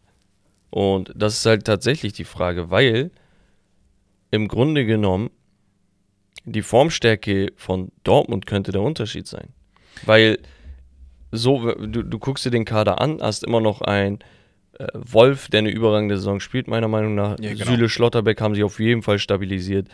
Linksverteidiger ist immer irgendwie gefühlt jemand anderes, habe ich das Gefühl. Ne? Aber- Mal Ryerson. Genau, ich habe jetzt einen Guerrero zum Beispiel auch als Schlüsselspieler aufgeschrieben, wie er performt im zentralen ja, Mittelfeld ja, ja. zurzeit. Über, äh, ich habe es eh nie verstanden, warum der nicht ZM gespielt hat. Ja, So, dann hast du halt äh, Jude Bellingham, Rafael Guerrero, ähm, Emre Can, auch stark. überragend. Ne? Der, der hat auch, glaube ich, letztens Sonderlob bekommen. So. Ja, Äh, ja, und danach Marco Reus, Sebastian Aller und Daniel Mahlen. Und Mahlen könnte auch ein Spieler sein, der langsam aber sicher mal die Kurve kriegt. Ne? Also seine Formkurve zeigt ein bisschen nach oben. Ne? ja also, ich glaube auch so ein Aller, wenn der jetzt nochmal so eine Schippe drauflegen kann, Ja. wird das äh, ganz wichtig werden. Einfach diesen Knipser zu haben, der die Tore dann auch wirklich macht. Ich denke mir halt, okay, wenn du dir jetzt das Team so blank anguckst, ne? Und Alexander Meyer am Tor. So, wenn du dir das Team einfach mal so anschaust, dann sagst du, okay, das ist ein klassisches Dortmund-Team. Das ist nicht Mhm. die oberste Riege in Europa und Tick darunter. Aber das, was Dortmund halt ausmacht, ist immer der Wille, der Teamgeist, so. Und wenn sie einen guten Tag haben, sind die echt wegen diesem Pressing, was sie einfach damals von Kloppo, von Tuchel und sonst was reinbekommen haben. Ich, ich finde, die haben immer so Schübe, weißt Ja. du? So. Und, und wenn sie einen so einen Schub haben gegen die Bayern, wenn sie einmal verunsichert sind oder so, dann könnte das klappen. So. Dann schaust du die Bayern an. Okay? Und die Bayern haben zuletzt gegen, lass mich nicht lügen, Bayer Leverkusen, Leverkusen verloren, verloren. durch die zwei Elfer von Palacios, aber das mal beiseite. Also Formkurve ist jetzt nicht das Geilste, aber ich würde es nicht zu sehr an die jetzt große keine Glocke schlechte. Genau. Formkurve an sich. So, du hast ein Upamecano, De Licht und ein Pavard. Pavard sowieso auch mit Frankreich nochmal allgemein sehr, sehr krasser Spieler. Vielleicht nochmal wichtig zu ergänzen da, Ja. wo du die drei genannt hast. Bayern hat viele wichtige Spieler, die mit der nächsten gelben Karte auch wieder ein Spiel gesperrt sind. Mhm. Ja, wir haben da Goretzka, Kimmich, Sané und dann Delicht, Upamecano, Pavard. Ja, ja, das, Das darf man nicht vergessen, Aber so ein bisschen, ne? solange nicht für das Spiel jetzt, Ja, aber genau. für, für, die Rest, für das Restprogramm. So, dann hast du einen Kimmich, du hast einen Fonsi Davis, Cancelo hast du immer noch, Goretzka, Sané, Mané, Thomas Müller. Einzige Problem, was ich mit diesem Konstrukt habe, ist A, wenn jetzt Musiala ausfällt, ne, weiß ich nicht, wer vorne der tatsächliche Kreativmann ist. Ich habe es gegen Paris schon so empfunden, dass man sehr darauf gehofft hat, dass die Außen kreieren. Ne? Und man weiß halt nie, wer bei den Außen spielt, gefühlt. Ne? Also Ja. zuletzt, wie gesagt, Leroy irgendwie äh, hängende Spitze, Zehner, MS, ich weiß nicht, was er gespielt hat. So leicht auf dem Flügel, aber auch irgendwie nicht. Er war der Raumdeuter, Spaß. Ja. Äh, nee, aber äh, ich finde so, du brauchst im Zentrum halt ein, einfach ein bisschen mehr Kreativität und wie sie das machen wollen, weiß ich nicht, weil ich weiß nicht, wie Thomas Tuchel überhaupt spielen möchte. Das heißt, diese komplette Dreier-Fünfer-Kette oder der einzelne Sechser oder so, ne, das kann wieder alles verworfen werden. Und es kann auf der einen Seite natürlich ein Handicap sein, ne? Auf der Ja. anderen Seite kann dich das auch beflügeln. Und es kommt halt wirklich darauf an, wie Tuchel das Team erreicht. Weil einige Spieler haben sich ja auch zur Entlassung von Nagelsmann geäußert. Die waren ein bisschen überrascht, die waren ein wenig enttäuscht. Ähm, die haben gemerkt, dass es ein Business ist, ne? So. Aber das heißt nicht, dass diese Jungs nicht professionell genug sind, um zu sagen, okay, hier kommt der nächste Trainer, er ist engagiert, er möchte, er hat Bock, er holt das Beste aus mir raus, gib ihn. Und das ist genau ein Spiel, wo du sagst, ich mach's dafür. Weißt du? Und ein Derby, du kannst dich nicht besser motivieren jetzt. Es Ja, war ja. auch immer, deswegen im Abstiegsrennen werden Coaches gefeuert, der nächste kommt rein und danach hast du wieder eine Flamme, weißt du, weil du einen Hoffnungsschimmer hast. Ähnlich könnte es bei diesem Spiel sein. Aber kadertechnisch bin ich auch ehrlich, der Kader von Bayern ist jetzt auch nicht so überragend, dass ich sage, also boah, namentlich ja, ja, ja, natürlich. aber formtechnisch Das, das meine ich. eben. Und die, die Spieler, die die Form hatten zum Teil, die sind jetzt so ein bisschen angeschlagen auch. Ne? Also wenn wir einen ne Musiala nennen, ähm, Manuel Neuer ist in solchen Spielen normalerweise auch immer ein entscheidender Faktor. Manuel Neuer habe ich auch gerade angeguckt. Also ich schiel gerade auf ihn, weil ich brauche auch ein bisschen dieses andere Leadership. Weißt du, ich kann nicht, guck mal, wenn, wenn ich die Mannschaft angucke, ich habe dieses Leadership-Ding, habe ich von Thomas Müller und ich habe es von Joshua Kimmich. Dass Mathis de Licht in der Lage ist, ein absoluter Leader zu sein oder ein Upamecano vielleicht die nächsten paar Jahre, weiß ich. Dass ein Leon Goretzka das irgendwo in sich hat, weiß ich. Okay, aber für mich gibt es gerade zwei Kapitäne in der Mannschaft, das sind Müller und Kimmich.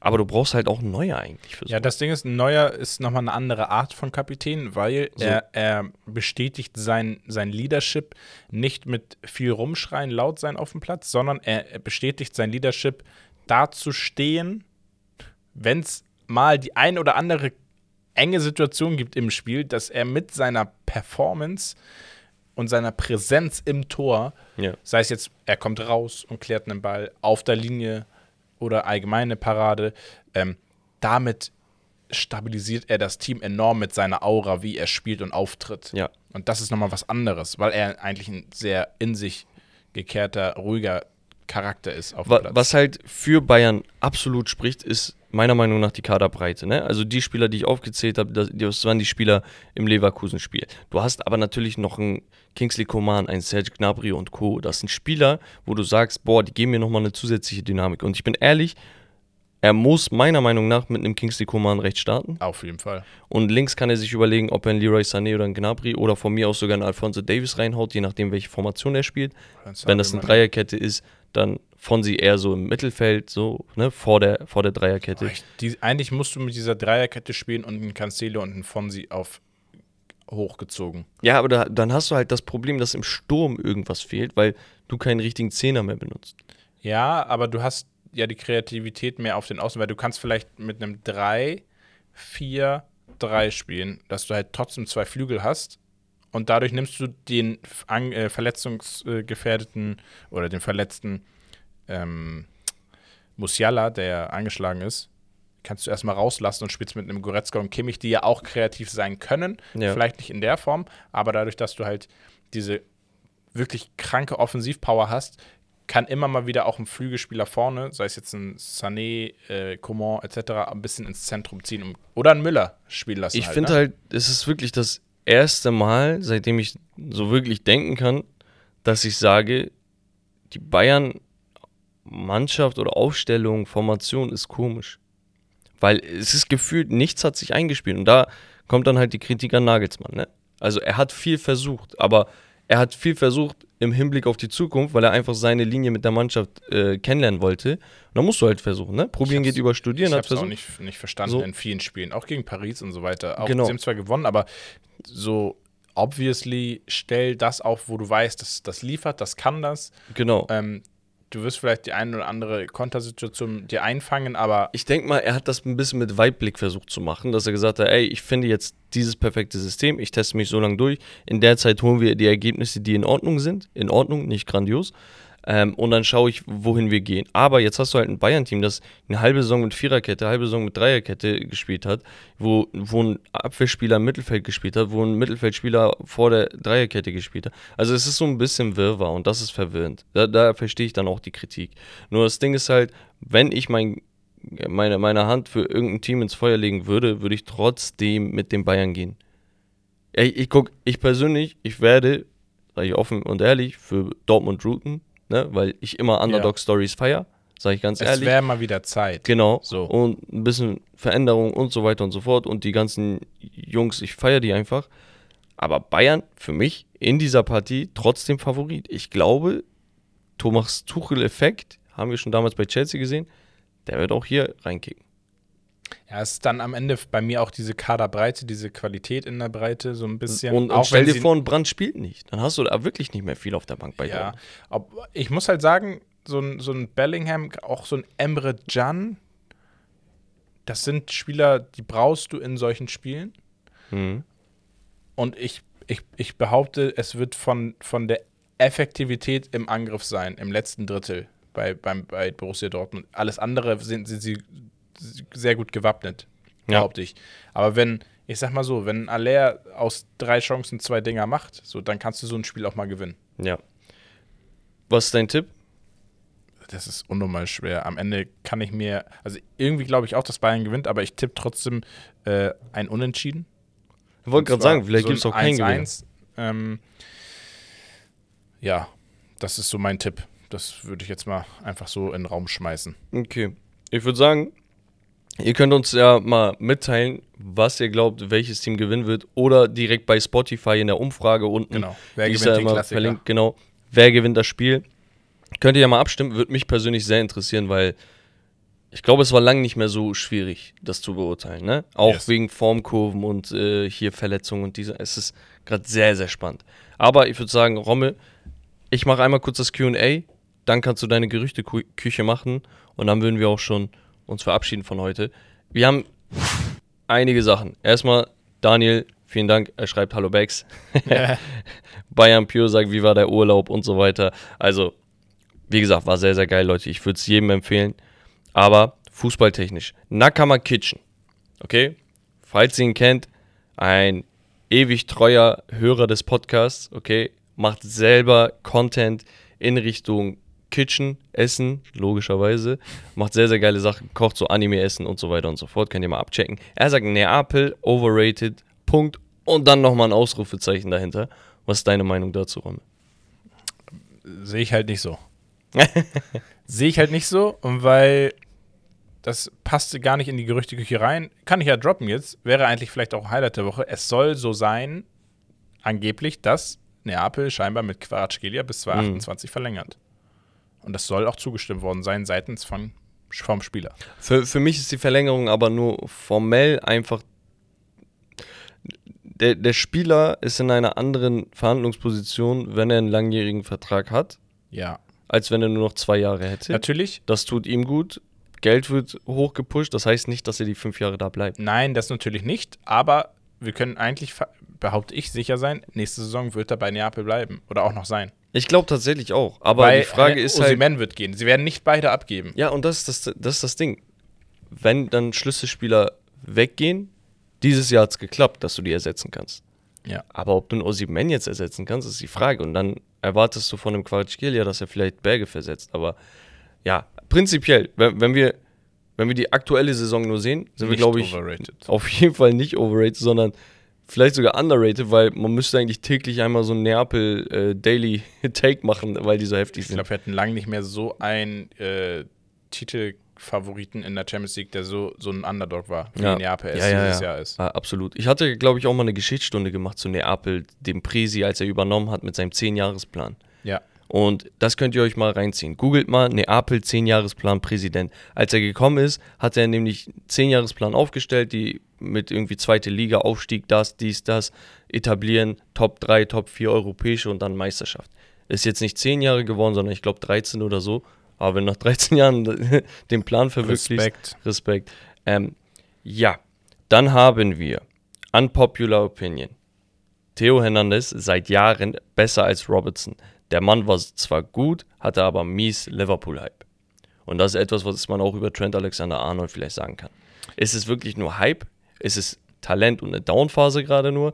Oder gibt es tatsächlich auch Spieler, wo man ganz klar sagen kann, Leute, ihr wurdet überholt. Und das ist auch gar nicht schlimm, weil ihr seid immer noch gut, aber ein Theo ist besser. Ich, ja, Theo, Theo ist fußballerisch klar besser, weil ein Robertson ist einfach ein Spielertyp, den willst du haben und der hat optimal in dieses System gepasst, weil ein Robertson ist jemand, der läuft dir von 120 Minuten Vollsprint nach vorne, Vollsprint nach hinten, Vollsprint nach vorne, Vollsprint nach hinten.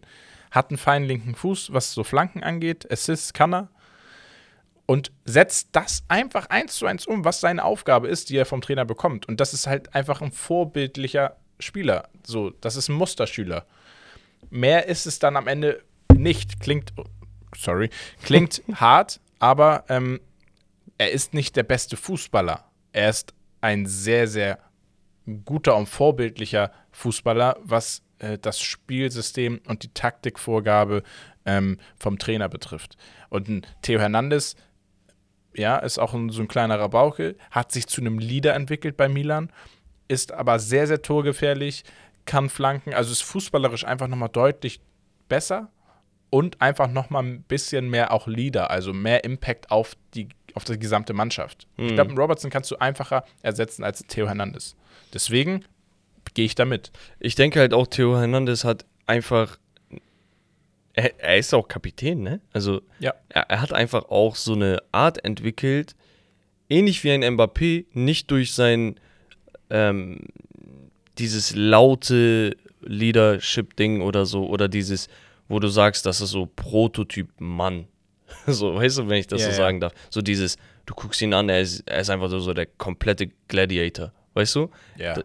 Die sind ganz, ganz fern davon, aber die sind ziemlich nah beieinander in der Hinsicht, dass man sagen kann, immer wenn das Team etwas brauchte, waren diese Spieler die Leute, die wirklich die Akzente gesetzt haben. Und mit einem Akzent meine ich nicht, boah, ein Pass durch die Lücke gespielt. Mit einem Akzent meine ich direktes Tor durchgeballert, äh, Assist gemacht, Solo durch vier Leute und dann quer so eine Dinge. Mbappé ja. wurde Kapitän von Frankreich über einen Griezmann, weil A, Perspektive in die Zukunft, ne, Blick in die Zukunft, aber B, weil immer, wenn ich was brauchte, war der Typ da. Und Theo Hernandez ist das bei Milan Die sind nicht umsonst Meister geworden. Ey, Ja. Milan ist Meister Du, geworden. äh, du brauchst einen Spieler, der vorangeht. So, Immer. Und, und er ist das immer gewesen. Noch dazu kommt, dass er vorne und hinten spielen kann. Noch dazu kommt, dass er extrem torgefährlich ist. Und ich würde sagen, aktuell wirklich, meiner Meinung nach, und die hatte die Diskussion mit Fabi, war das, ne? Letzte Woche? Florian. Äh, Florian, sorry. Sorry. Sorry. Meiner. Meiner. ähm, mit, mit Flo habt ihr das besprochen.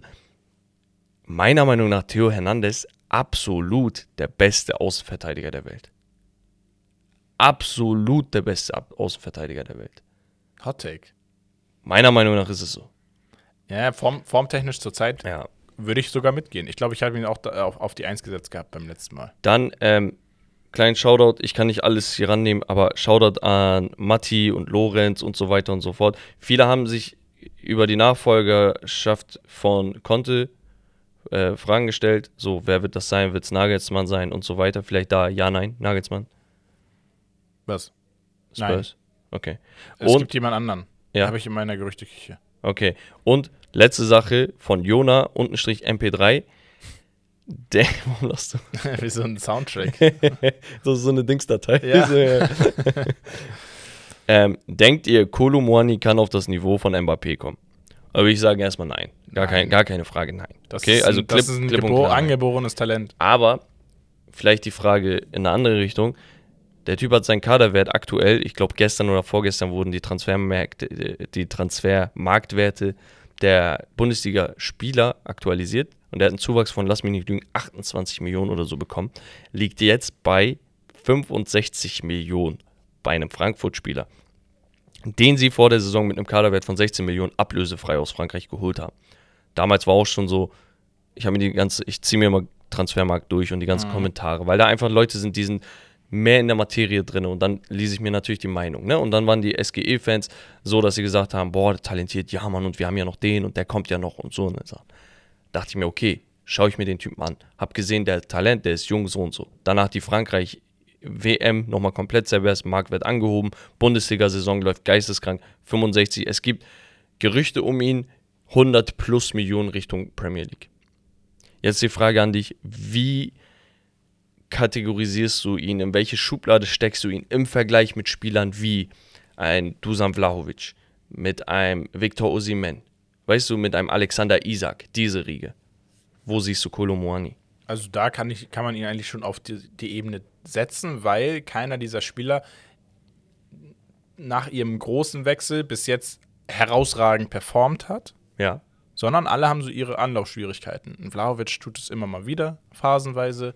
Ein Isaac phasenweise, zeigt aber das Potenzial.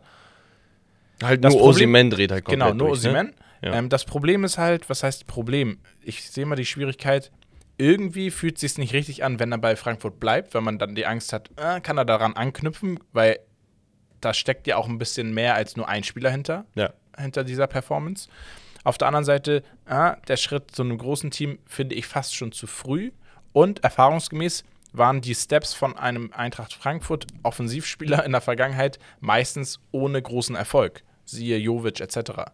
Ja, Ähm, André Silva hat auch Probleme gehabt. Genau, also wir Leipzig. hatten immer gute Spieler von Frankfurt, die gewechselt sind, die den Anschluss nicht ganz Aber ich glaube, der ist anders. Also wirklich, er ist anders. Also, guck mal, diese ganzen Stürmer, die wir jetzt eben in den Raum geworfen haben. Ne? Ja, so eine- so eine- Jeder davon ist ein richtiger Stürmer. Das Ding ist, wir, wir, wir- wir können bei ihm nicht mehr über einen Zwischenstep sprechen, obwohl es von Frankfurt eigentlich möglich wäre. Genau. Die, diese ganzen Stürmer, das sind wirkliche Neuner, diese Stürmer-Stürmer, weißt du? Ja. Aber er ist tatsächlich jemand, der auch extrem viel kreieren kann.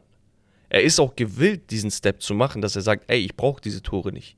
Und das ist eine Qualität von einem Typen, der extrem athletisch giftet ist, ne, also begabt und gesegnet ist, der extrem jung ist, der in Frankreich Fußball spielen gelernt hat. Das heißt, er hat auch so eine gewisse Leichtigkeit. Ne? Jetzt kriegt er dieses Disziplinierte in Deutschland mit, hat auf höchstem Niveau also in der Champions League mit, mit Frankfurt gespielt, äh, auf höchstem Niveau mit Frankreich eine tragende Rolle gehabt. Also es deutet ja alles darauf hin, dass er eine krasse Karriere hat. Die Frage ist, zu welchem Club. Ich kann mir vorstellen, United hat Interesse.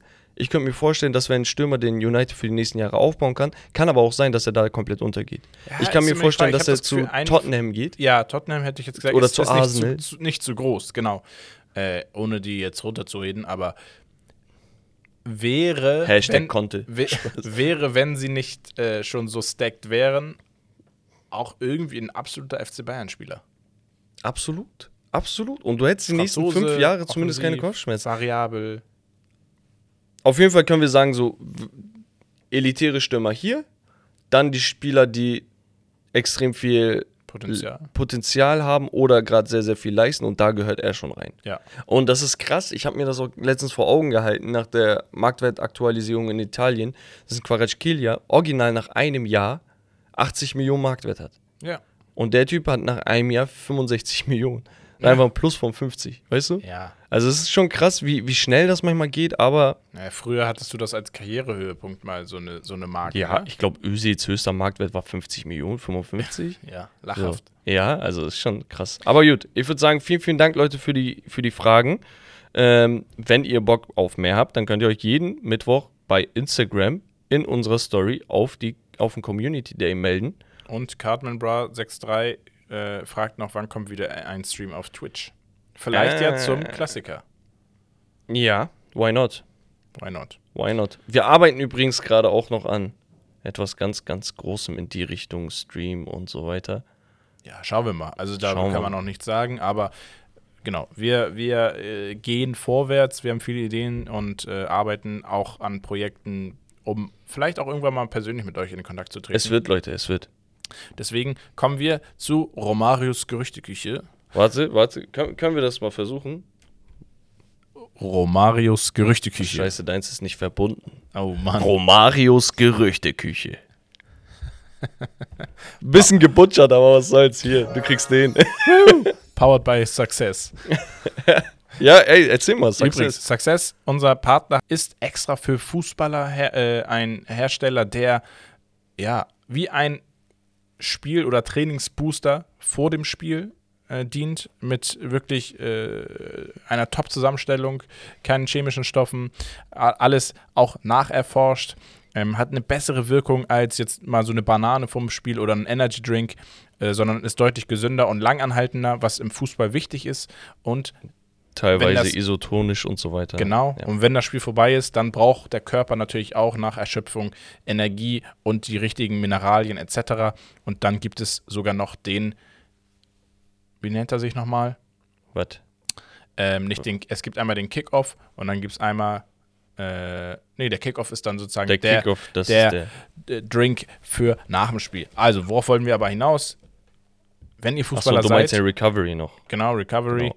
Ähm, wenn, wenn ihr Fußballer seid und ihr sonst euch immer einen Energy Drink vorm Spiel reinpfeift oder eine Banane, dann legen wir euch das wirklich ans Herz auf gesunder Basis und mit einem geilen Effekt. Ihr habt sogar ein 30 Tage Rückgaberecht, wenn es euch nicht äh, gefällt.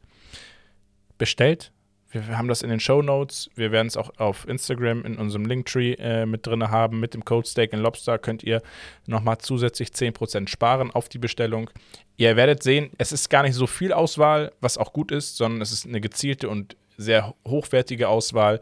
Es wird in Zukunft auch immer noch weitere Produkte geben, sowas wie Sportriegel Genau. Also etc. unterm Strich, es ist ein, ja, ein Recovery und ein Kickoff-Booster quasi für, für Sportler, für mehr Energie, für mehr Fokus, bessere ja, Regeneration quasi und es sorgt einfach für eine gute Spieltagsroutine. Success und wir sind in Kontakt getreten, die sind auch ein aufstrebendes Unternehmen, dachten sich, ey, euer Podcast ist ziemlich geil, hättet ihr nicht Bock zusammen zu arbeiten? Das heißt, wir dachten uns, ja, warum nicht? Ich selber und Wes auch kicken noch. Das heißt, für uns ist das auch irgendwie Faust aufs Auge Ja. und äh, hat gepasst. Deswegen haben wir gesagt, ey, warum nicht? Wir können endlich eine kleine langfristige Kooperation starten und für euch natürlich, wenn ihr gerade zufällig Bock habt, ähm, euch sowas zuzulegen, dann macht das. Mit unserem Code kriegt ihr einen kleinen Rabatt und ihr unterstützt natürlich auch unser Projekt dadurch, weil wir einen kleinen Bruchteil davon bekommen. Genau, absolut.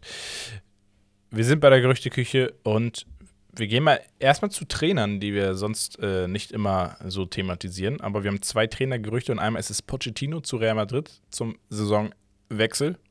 Ja. Angelotti soll äh, seine Ära beenden in Madrid. Und ein heißes Gerücht, und zwar der Spanier Luis Enrique soll nicht abgeneigt sein, mal nach England zu gehen und dort ein Projekt zu starten, hat er sich so, so hat er sich geäußert und deswegen wird er jetzt scharf mit Tottenham in Verbindung gebracht. Würde ich feiern. Ich auch. Also, für, für ihn persönlich könnte das auch ein Rückschritt sein, aber ich denke mir, also weil es einfach nicht klappt. Mit Tottenham, äh, ich weiß, ich konnte halt nicht Unrecht.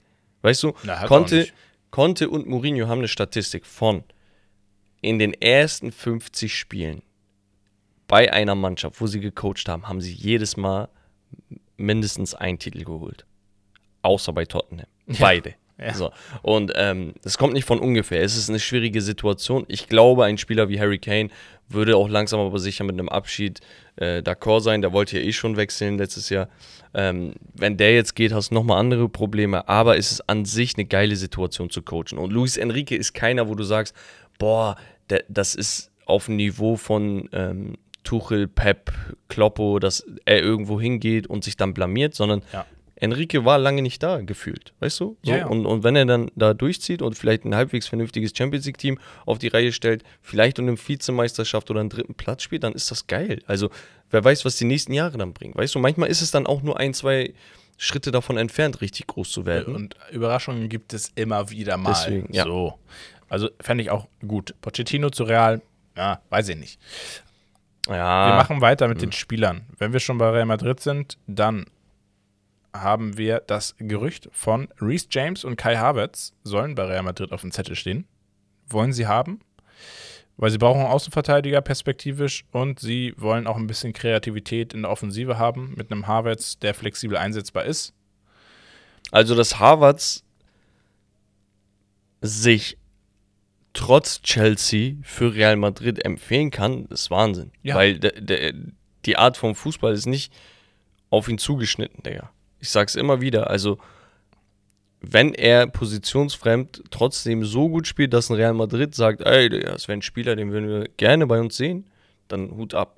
Dann, Auf- dann hast du was erreicht. Auf jeden Und Fall. Reece James, meiner Meinung nach, wunderbarer Fußballer. also geiler jemand, Spieler. jemand mit Biss, jemand mit viel Herz, aber auch sehr robust. Ich feiere aber sowas und auch ihn würde ich, ich würde diesen Transfer extrem feiern, weil so Engländer in Spanien und so, das hast du halt nicht so oft. Und Ja. wenn das noch ein guter Spieler ist, das ist nochmal geiler irgendwie. Das ja, hat ja, was. Ne? die haben nicht so, viele Legionäre Richtig. tatsächlich. Deswegen, ähm, dann haben wir, Thomas Tuchel will seinen alten Schützling Mason Mount zum FC Bayern holen. Okay. Ja. Der ist gerade eh wechselwillig, habe ich gehört. Genau, das, das, Beziehungsweise Chelsea will ihn auch gar nicht mehr. das Richtig. funkt dann nicht mehr so richtig. Ja. Äh, interessant auf jeden Fall. Dann haben wir Laporte von Manchester City soll bei Paris die Innenverteidigung ein bisschen aufpäppeln. Neben einem Skriniar, der schon Wollte ich gerade sagen. Nicht schlecht. Also, Wäre nicht verkehrt, meiner Meinung nach. Und eine Aber- Marquinhos? es ist nicht mehr die Baustelle. Nee, Mittelfeld. Ja, es, es ist gerade nicht die Baustelle. Dann habe ich einen, äh, einen kleineren Lücke. Niklas Füllkrug soll beim FC Turin Inter Interesse geweckt Da haben. haben sich die Prima, glaube ich, auch schon zu ge geäußert, ne? dass Haben sie, ja, mehr oder weniger, ähm, ja, bei, bei einem unmoralischen Angebot quasi auch auf die Zahlen gucken müssten. Ja. Sowas in der Art, ne? Ich habe es jetzt extrem Ja, paraphrasiert, ist halt aber einfach so, ne? ja, unter, unterm Strich, ganz ehrlich, Lücke, geiler Typ, so, ne? Aber du spielst nicht um eine Meisterschaft, du spielst auch nicht um die europäischen Plätze, du spielst auch nicht wirklich gegen den Abstieg, sondern bist irgendwo im Mittelfeld. Und du hast dich jetzt im, in der Nationalmannschaft als Stürmer etabliert, vielleicht. Genau, so. Und ich denke mir halt, ob du jetzt eine Lücke hast oder nicht, bedeutet vielleicht im schlimmsten Fall, dass du nicht Zehnter wirst, sondern Elfter, Zwölfter, Dreizehnter. Ist immer noch nicht dramatisch. Aber mit einem Lücke wirst du auch nicht um Europa spielen. Das heißt, wenn ich mit so einem Typen meine 10, 15 Millionen vielleicht mache, jetzt habe ich jetzt einfach in den Raum geschmissen, Ja. ähm, dann, dann nehme ich das mit. Gerade als Aufsteiger so mäßig, so, weißt du? Genau, ja. Ähm, wir hatten einen, ja, einen Spieler, der sehr aufgefallen ist in den EM-Quali-Spielen. Mit, glaube ich, vier, fünf Toren Ja. in zwei Spielen. Und Ja. zwar ist es Rasmus. Heulund, Heulund. Heulund. Heulund. ähm, genau, spielt aktuell bei Atalanta. Spielt auch und sehr gut. soll bei Manchester United und beim FC Arsenal für Interesse ge- gesorgt haben. Also, eh, guck mal. Hier in Hamburg, ne? Mhm. Ist eine Großstadt. Es sind sehr, sehr viele Jungs, die kicken. Und dann kickst du in der Regel gegen Großstadtkicker. Okay? Das sind alles Jungs wie ich. Einige können kicken, einige nicht, so und so. Und dann geht's ab und zu Richtung Dorf. Du fährst so ein bisschen außerhalb von Hamburg für Auswärtsspiele hin. Mhm. Und ich weiß nicht, was die Typen da essen, Digga, aber diese Dorfmenschen, ne? Immer deutlich Ich größer. schwör's dir, alle 1,90, alle groß, alle breit, alle so. Und irgendwie habe ich das Gefühl, dass diese Typen in, in Dä- Dänemark, in Norwegen und Schweden und sonst was wie am Bäumen wachsen.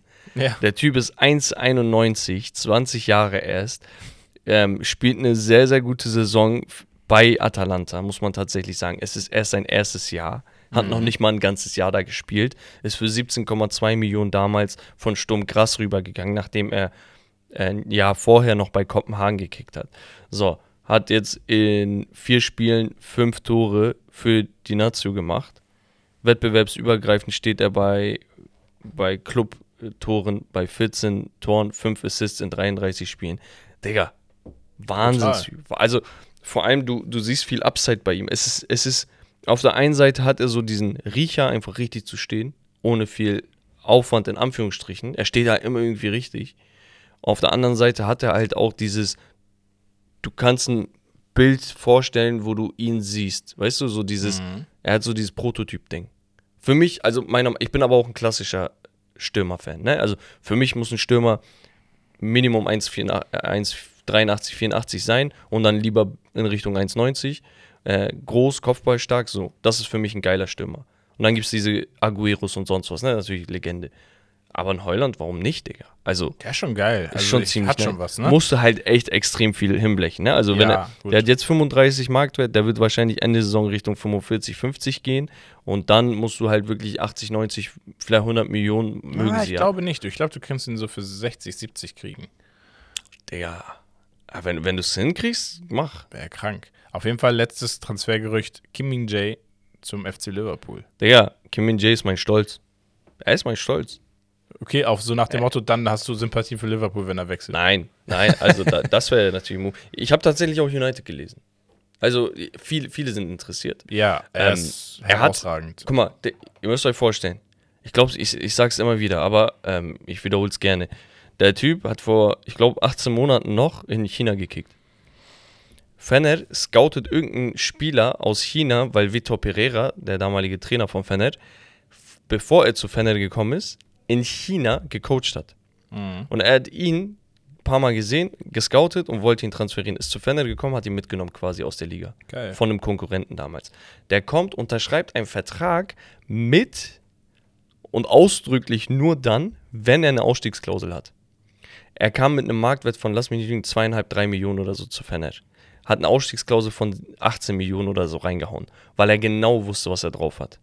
Er hat ein Jahr gespielt, war der absolute Abwehrchef, aber sowas von sicher und immer so dieses, kennst du den Typen, der einfach alles wegradiert? Mhm. aufsteht und nicht mal feiert, auf dieses, das gehört Puyol, dieses Ja. Ding.